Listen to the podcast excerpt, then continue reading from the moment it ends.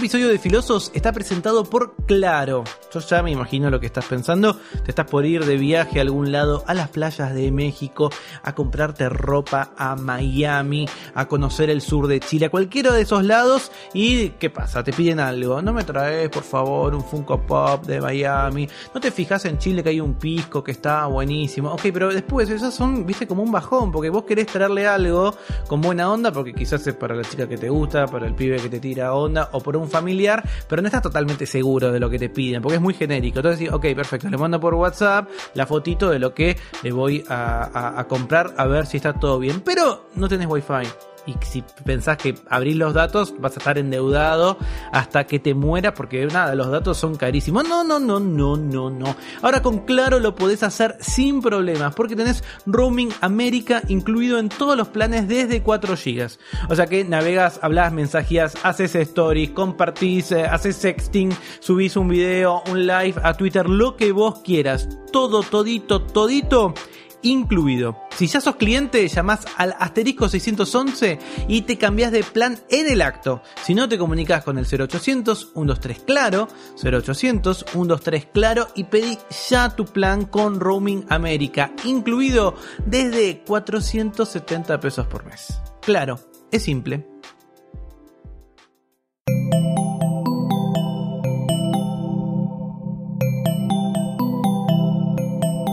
Estás escuchando Posta, Radio del Futuro.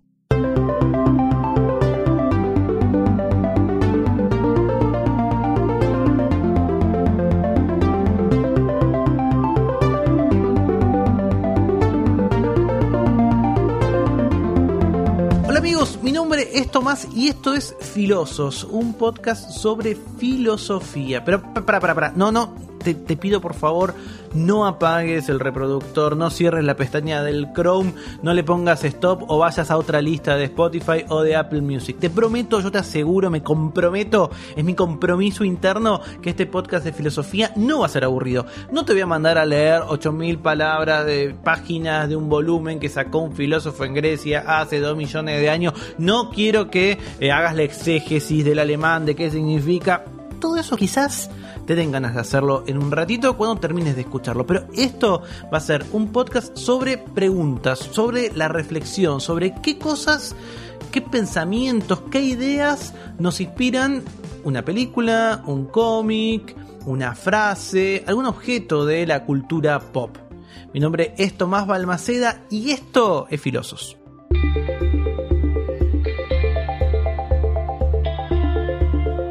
El Filosos de hoy, la excusa para poder pensar va a ser El cuento de la criada, que es una novela distópica editada en 1985, escrita por la genia de la escritora canadiense Margaret Atwood.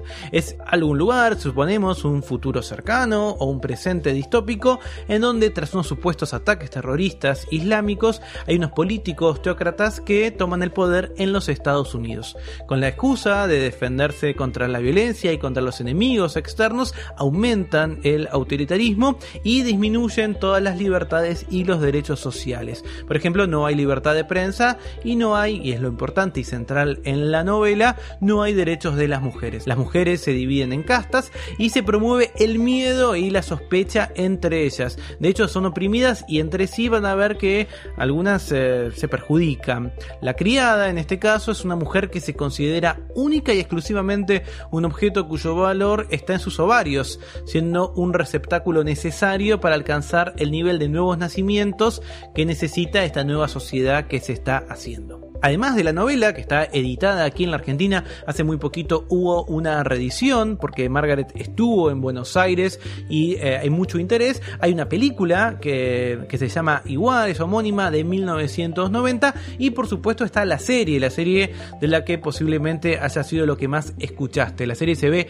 aquí en la Argentina por Universal Channel y podés ver la temporada 1 completa en la plataforma Flow On Demand. En posta tenemos un podcast sobre justamente el cuento de la criada, se llama Centro Rojo y lo conducen Fiorella Sargenti y Ayelen Oliva. Así que si te gusta mucho eh, la serie o leíste la novela y te copó, tenés que escuchar ese podcast. Para hablar del cuento de la criada, vamos a dialogar con Danila Suárez Tomé. Ella es profesora de la carrera de filosofía en las materias nociología, problemas especiales de nociología y la materia filosofía feminista. Está terminando su doctorado y es integrante de economía feminista. Danila, ¿cómo estás? Bienvenida a Filosos. Hola, ¿qué tal? Bien, todo bien. ¿Estás bien? ¿Estás cómoda? Sí, estoy cómoda, estoy tranquila. Viste que los filósofos a veces cuando tenemos que enfrentarnos a un micrófono, a una cámara y eso, nos pone... Después frente a alumnos capaz nos cuesta menos, pero frente a algo así intimida un poquito. Parece un final. bueno, te voy a dejar en capilla mientras pensás. Ok, eh, cuando te invité dije, bueno, a ver, digamos, eh, conozco tu trabajo, te sigo en redes, también veo lo que haces, y vos me dijiste, bueno, ok, me, tengo varias cosas para charlar, puedo charlar, me dijiste, de existencialismo, puedo hablar de sexismo, elegiste hablar de, del cuento de la criada, porque ¿qué, ¿qué es lo que te parece interesante para reflexionar o para, o para dialogar de eso? Bueno, el cuento de la criada es, bueno, un libro que ya tiene sus años, pero que, bueno, ahora está viviendo un revival interesante con la serie, ¿no? Yo específicamente lo primero que hice fue ver la serie, que es un producto hecho, digamos, para que lo consuman mujeres como yo, ¿no? Entonces, de repente, lo, que más me choquea es eh, que de repente una está viendo eso y diciendo, pero qué horror, qué espanto, la posibilidad de que esto suceda, todas las cosas que pasan ahí en Gilead, en realidad son cosas que suceden todo el tiempo. ¿No? Y eso desnuda un poco la cuestión de eh, cómo nos encontramos en un mundo en el cual cada quien vive en su esfera de falta de derechos o privilegios, ¿no? Y eh, te, enfrenta a, eh, al realmente el qué estoy haciendo para que esto que está pasando y me parece tan horroroso y tan lejano porque no me toca, deje de suceder. O sea que esa cosa supuestamente distópica que, que, arma Margaret Atwood, en realidad vos decís, ok, me genera angustia. Es una, es una serie que es angustiante. Muy angustiante. O sea, te deja siempre con un nudo en la garganta porque uh -huh. no puedes creer. Vos pensás que eso en realidad no es algo tan lejano ni fantasioso, sino que se vive todos los días. Sí, metafóricamente, en un sentido amplio, habla sobre una opresión que es sistémica y que padecemos las mujeres como clase en general, ¿no? Pero en lo empírico, Margaret Atwood, ella cuenta explícitamente cómo ella saca todos sus, eh, sus insumos son cuestiones que suceden o han sucedido en el mundo hoy o en el pasado. ¿No? Entonces, eh, la cuestión de la esclavitud reproductiva o la esclavitud sexual de las mujeres o la esclavitud doméstica no son cosas que son distópicas, son cosas que suceden hoy día, ¿sí? en el mundo. Entonces, ante la pregunta, en uno de los últimos capítulos con, con mi novio lo mirábamos y nos preguntábamos, pero ¿cómo puede ser que nadie haga nada ahí? Y bueno, la pregunta es, ¿cómo puede ser que todos sigamos viviendo nuestras vidas hoy día cuando esto pasa constantemente, digamos, a lo largo del globo, en nuestro país, en cualquier lugar, ¿no? Bueno, hay una palabra que eh, se usa mucho y que se usa a veces quizás mal o de manera liviana, que es patriarcado, ¿no? Uh -huh. Está la idea de, ok, bueno, eh, ¿vos cómo, qué, qué dirías que es el patriarcado? ¿Es un sistema político? ¿Es un modo de vida? ¿Es una ficción? ¿Qué sé yo? Bueno, el patriarcado es un concepto que, como todo concepto, es un concepto en disputa. Es decir, hay feministas que lo han utilizado y hay otras que no, y se les da diferentes cargas eh, semánticas. Para el sentido común, lo que nos dice es que el patriarcado es un sistema eh, social, político, cultural, económico, eh, que presenta una cierta jerarquía entre los sexos, por eso también se lo ha denominado como el sistema sexogénero, ¿sí? En la cual nos encontramos eh, en la existencia diferenciados en dos sexos distintos, lo cual es algo que es, digamos, de, algún modo artificial también, varón-mujer con ciertas características cada uno, ¿sí? Y se da la, la, la, situación en la que uno de esos grupos, es decir, las mujeres, están subordinadas al otro grupo que son los varones. Eso genera una dinámica de opresión-privilegio, ¿sí? que es la que se puede rastrear a lo largo de la historia. No es algo nuevo o que advenga en cierto momento particular en el último tiempo, sino que es algo rastreable. En toda la historia y en todos los sistemas de pensamiento también se puede, se puede ver. Eso es más o menos, eh, con algunas salvedades, depende desde dónde se esté teorizando, lo que significa el patriarcado. O sea, yo divido eh, en, en, en, dos listas, hago una cosa, digo, ok, tengo estos valores que son uh -huh. los valores del hombre, estos son los valores de la mujer, uh -huh. cada persona se le adjudica esa etiqueta, varón o mujer, no tengo sí. una tercera etiqueta y todos tienen alguna etiqueta uh -huh. y además tengo una valoración. Totalmente. Es decir, todos los de esta fila, eh, los de esta columna quiero decir, son efectivamente... Eh, valores eh, menores o negativos o vinculados a eso. sí. ¿Y vos por qué dirías que eh, es artificial la división masculino-femenino? Si, por ejemplo, uno podría decir, ok, para la biología hay machos y hembras, por ejemplo. Bien, bueno, es cierto que en la biología hay machos y hembras, pero las características que se utilizan para decir que alguien es varón o alguien es mujer son características que son exclusivas y excluyentes y se ponen, por ejemplo, en la categoría de lo que es un varón y lo que es una mujer, una cierta cantidad de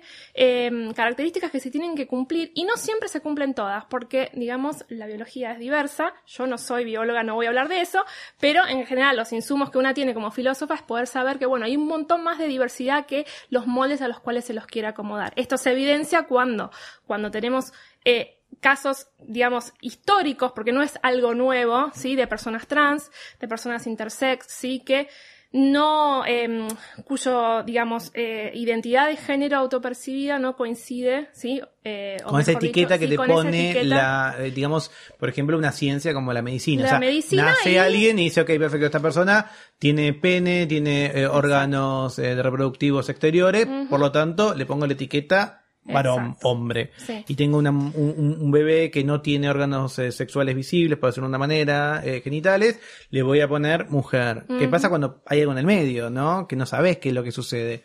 Eso también es interesante porque de alguna manera ese saber que es la medicina es el que te, te, marca y te lo pone. Bueno, justamente lo que se lucha, yo no soy parte de ese movimiento, pero lo conozco, ¿no? Desde el movimiento de justicia intersex, es que se dejen de intentar adecuar los cuerpos de los recién nacidos que no entran bien en ninguna de las dos categorías que ya presuponen la cultura y el Estado y la medicina, eh, para que se- para que, que no se modifiquen esos cuerpos, para que nos, para acomodarlos a esas dos etiquetas, ¿no? Claro, que en Argentina hay un, un gran defensor de eso que se llama Mauro Cabral, fue cambiando de identidad, yo lo conocí como Mauro Cabral, creo que ahora se casó y tiene otro, otro nombre, eh, es cordobés, eh, es una persona intersex y parte de su relato, lo pueden encontrar en redes, tiene muchos artículos y muchas eh, crónicas escritas, es cómo de alguna manera él fue un cuerpo que fue intervenido muchísimas veces porque había una diferencia entre la etiqueta que le habían puesto esa ciencia y cómo él se autopercibía. Exacto. Eso es lo que a veces llamamos cis, ¿no? El, un, un hombre cis, una mujer cis.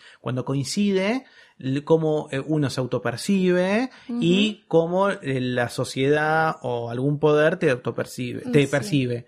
En cambio, si vos tenés, por ejemplo, te dieron, te pusieron una etiqueta varón y te autopercibís mujer porque te sentís que sos mujer, o eso se diría a alguien que no es una persona cis. Claro, es trans. Eh, en general hay distintos programas políticos dentro del feminismo. Uno tiene que ver con cuestionar más esta cuestión del binario, de por qué varones y mujeres. Otro tiene que ver más con la cuestión de directamente, o sea, en realidad el que cuestiona el binario dice, bueno, vamos a multiplicar las identidades de género hasta que, digamos, llegue un punto en que pareciera que no tiene sentido estar hablando de identidades de género. Y otro programa político que toma como base la existencia de mujeres y varones en un sentido más material, ¿sí? Como que la distinción biológica eh, está ahí, ¿sí? Eh, y lo que propone es la abolición del género, y en este sentido es la abolición de los constructos que hacen que las personas que nacen con cierto cuerpo se tengan que comportar de cierta manera y ocupar cierto rol social, y que las que nacen con cierto otro cuerpo de otros. Y son programas un poco distintos y a veces que entran en, en pugna, ¿no? Exactamente, porque podemos decir, hay muchos feminismos Sí, y hay exacto. muchas maneras. Exacto. Está bueno ver eso, que el feminismo no es monolítico, el feminismo tiene mucha disputa interna básicamente porque es un movimiento eh, político, donde hay movimiento político, hay diferencias, las mujeres no somos todas iguales, de hecho la gran pregunta que planteó Simón de Beauvoir en el 49 fue qué es una mujer y todavía tenemos algunas dificultades para poder, la misma que, que es persona, ¿no? De que hablamos cuando hablamos de vida humana, son las grandes preguntas de la filosofía que ya sabemos que no son tan fáciles de responder y que hay ciertas eh, cuestiones interpretativas que entran en pugna también con eh, necesidades de las propias personas que se ven involucradas en eso. O sea, el feminismo habla sobre un grupo oprimido, ¿sí? Que tiene unas necesidades eh, específicas, las cuales la teoría y el movimiento tienen que satisfacer. Eh, así que bueno, es- está bueno dar, dar a entender que no es monolítico, que hay disputas teóricas, que hay disputas políticas y que justamente esa es una de las riquezas. Y Danila, vos recién decías, ok, de alguna manera hay roles sociales. Yo imagino a alguien que está escuchando y dice, bueno, pero eso era antes, yo ahora mi hija si quiere ser ingeniera, si quiere ir a la luna, lo puede hacer. En realidad tampoco es algo que efectivamente pase, porque de alguna manera dentro de estas, eh, retomando lo que hicimos al comienzo, estas dos columnas de decir, ok, estas son las características femeninas y estas son las características de los hombres, a veces sucede que, por ejemplo, carreras como enfermería están súper dominadas por mujeres o carreras de ciertas partes de la docencia, porque está esta idea de que la mujer naturalmente es más cuidadosa, naturalmente quiere proteger el nido, tiene algo así como el, instinto materno, no sé, ya me, molesta decirlo y todo, pero digamos, pero eso vos lo ves que eso sucede, que efectivamente la sociedad también te va marcando qué roles puedes cumplir y cuáles no. Sí, por supuesto, tiene que ver con la manera en la que comienzas, o sea, en el momento en que vos naces y te asignan varón o mujer, ahí empieza una educación, una educación que es familiar, una educación que es social, o sea, dentro de tu barrio, dentro de tu grupo extendido, y después una educación que pasa a ser formal, ¿sí? Todo está dispuesto para que la mujer ocupe un lugar relegado. Desde que la mujer entra en el mercado del trabajo, también se va notando cómo se, o sea, lo que se llama segregación horizontal, es decir, se va eh, centralizando la presencia de las mujeres en un montón de tareas que están asociadas con lo maternal, con, la, con el cuidado, como enfermería, como maestra, esta idea de la segunda mamá, ¿no? Em, el empleo doméstico, ¿sí? Y se da el hecho, es algo comprobable, de que son eh, los trabajos que tienen em, peores salarios en general de todos y que están muy eh, infravalorados. Es decir, fíjate qué es lo que pasa con la docencia. Ocho de cada diez mujeres en Argentina, eh, docentes, perdón, en Argentina son mujeres. Y es una carrera que está vilipendiada por quien se te ocurra. Es casi un sacerdocio, ¿no? Es algo que uno hace porque quiere, porque quiere dar, ¿no? Porque esto, y la plata no importa, va y viene, la vocación, claro. Entonces, bueno, sucede eso, y sucede que las mujeres cuando empiezan a concentrarse más en ciertos trabajos que antes eran de hombres, empiezan a desvalorizar monetariamente y socialmente. Entonces hay una ilusión, ¿sí? De igualdad, es decir, bueno, o sea, toda esta gente que dice, como vos decías antes, pero ahora mi hija puede hacer lo que quiera. Bueno, primero que nadie puede hacer lo que quiera. En realidad tenemos un montón de condicionamientos. Uno de esos condicionamientos es el del género. Eh, la verdad es que hoy en día todo, una educación sin perspectiva de género, lo que hace es fortalecer todas las, las, estas dicotomías de las que hablábamos antes, te llevan a por ahí no interesa, que las nenas no se interesen en, no sé, materias como la ingeniería, la matemática, la programación, sí, cosas que podrían diversificar luego cuando sean más grandes el espectro de profesionales que hay en lo que es la variación en el género. Eh, pero bueno, si uno no educa de una manera inclusiva, no va, no va, en realidad no va a poder verdaderamente elegir en base a un montón de opciones que le den, porque las opciones ya están predeterminadas. No hay mucho para, para, para elegir. Y si te dan un bebote, una, una eh, palita y una escoba, y no sé, una, una cosita de maquillaje, y bueno, tus opciones van a estar limitadas mientras tu hermanito por ahí está saltando con un coso del hombre araña y subido a los árboles de un lado para el otro. Bueno, evidentemente sus opciones van a ser otras.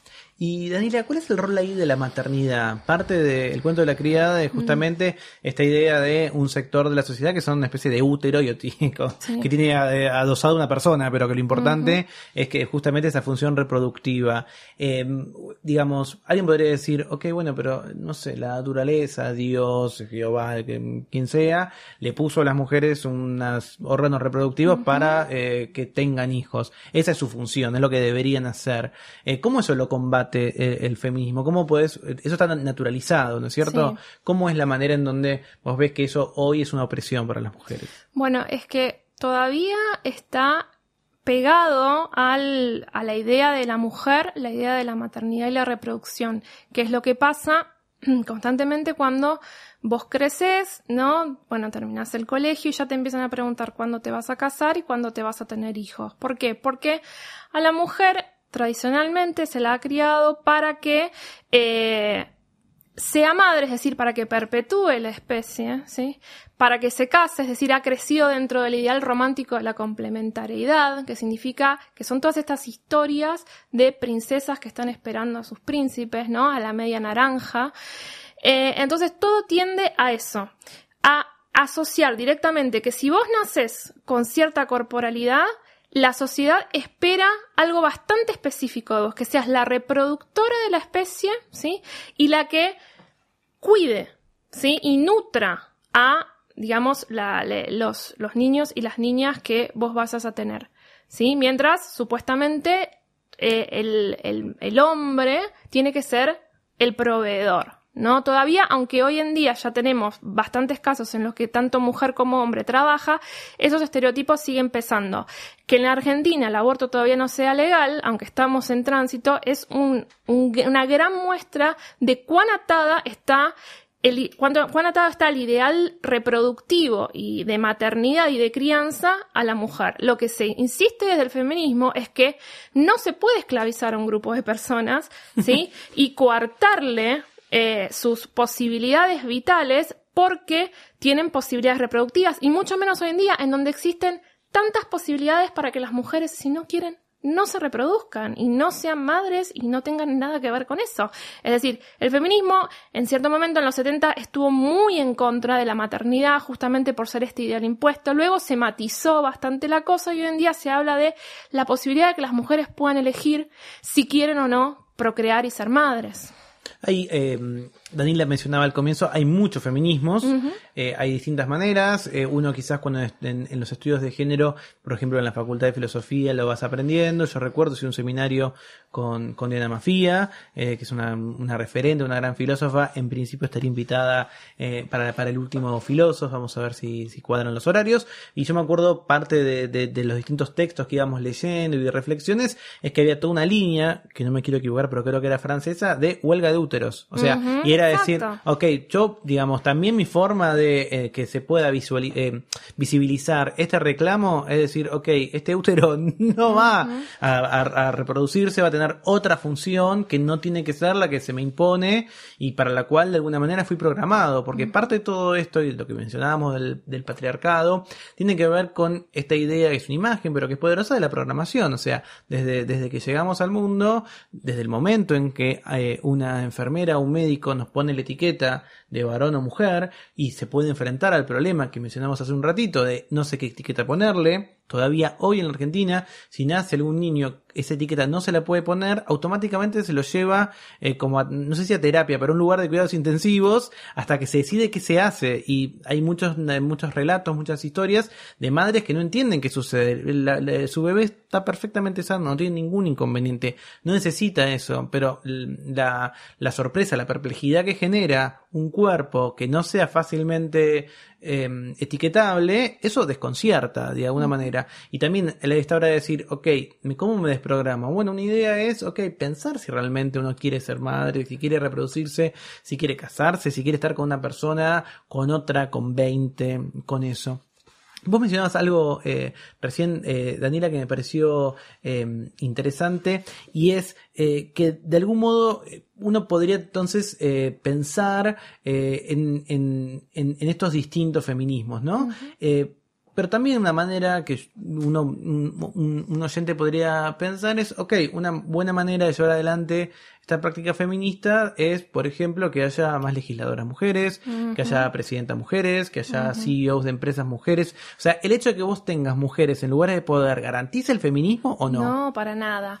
Son dos cosas distintas. Cuando, a ver, las leyes de cupo en general son medidas que se consideran reformistas, es decir, uno no busca con estas medidas un cambio estructural. El cuando hablamos de patriarcado, de sistema sexista, estamos hablando de algo estructural. ¿Sí? Entonces, con estas, con las leyes de cupo, por ejemplo, pedir que haya paridad en legisladores y legisladoras o paridad en listas políticas, eh, o celebrar que haya, por ejemplo, una mujer presidenta y demás, es necesario por lo que decimos justicia distributiva, es una así decir. ¿Por qué los hombres ocupan, tienen que ocupar todos los espacios? ¿sí? Nosotros vemos que hay eh, ciertas estructuras invisibles de algún modo que imposibilitan que las mujeres lleguen a ciertos lados, entonces se piden medidas de cupo para eh, que eh, pueda haber una cierta justicia distributiva.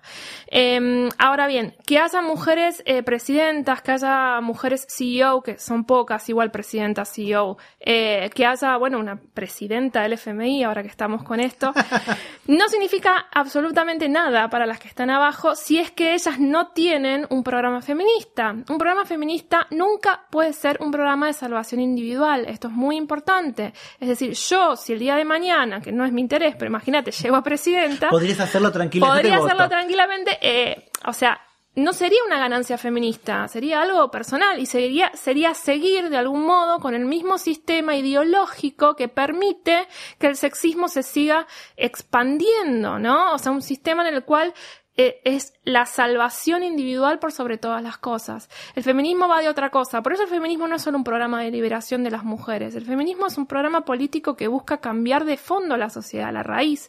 Y en este sentido, es verdaderamente feminista una mujer que logra abrirse el camino, porque siempre las mujeres nos hemos abierto el camino a codazos, siempre, como está pasando ahora con el aborto legal, a codazos, ¿sí? O como pasó con la ley de paridad, que lo tuvieron que hacer a las 2 de la mañana, a la noche, a los codazos realmente, pero verdaderamente feminista es una mujer que logra abrir una puerta y logra que las demás pasen por esa puerta también, ¿no? Es decir, no es una salvación individual, sino que es un movimiento que busca una emancipación colectiva y que busca dar cuenta justamente de que como seres humanos, como personas, estamos interconectados, interdependemos los unos y los otros y las unas y las otras y todos en general, ¿sí? Entonces también tiene que ver con derrocar estas ideas justamente súper individualistas de la salvación personal y ver cómo existe todo un sistema eh, de interdependencia entre las personas que tiene que ir primero que el individuo. ¿sí? No sé si se entiende. sí, sí, sí, sí, totalmente.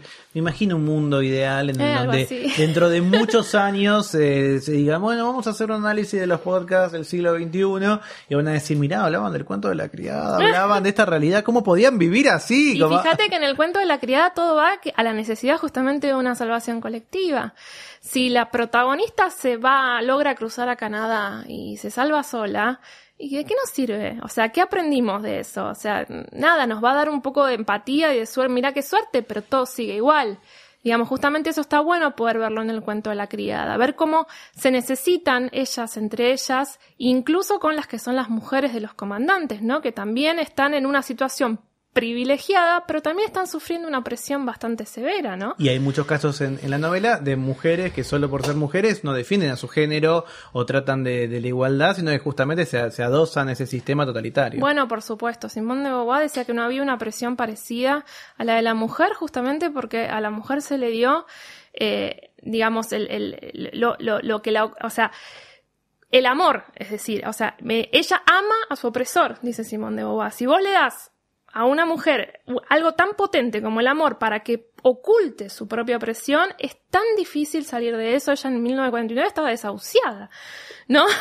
bueno, pasa el tiempo, se despierta cada vez más conciencia en todo el mundo, lo podemos ver hoy en día, pero sigue siendo bastante complejo porque es cierto que no estamos hablando de eh, derrocar a un malo, estamos hablando de una transformación de la que todos nos beneficiemos mediante la liberación de eh, de, las opresiones de, género. Daniela, alguien que quiera seguir leyendo o que le interese eh, más sobre, sobre estas cuestiones, ¿qué recomendás?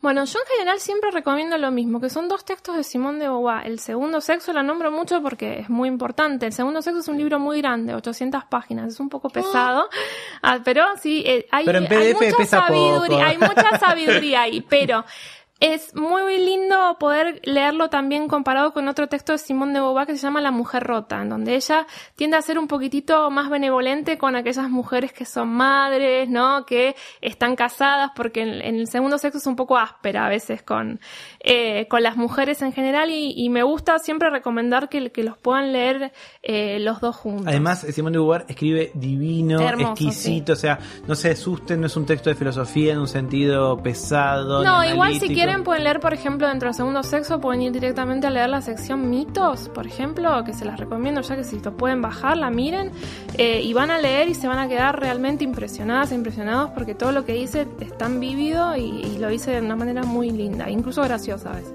Muy bien. Danila, te agradezco muchísimo tu tiempo y por haber venido acá a Filosos. No, gracias a vos.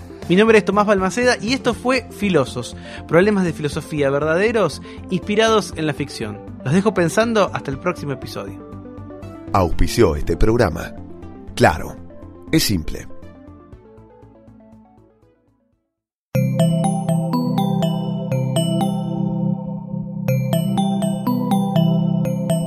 Estás escuchando Posta, Radio del Futuro.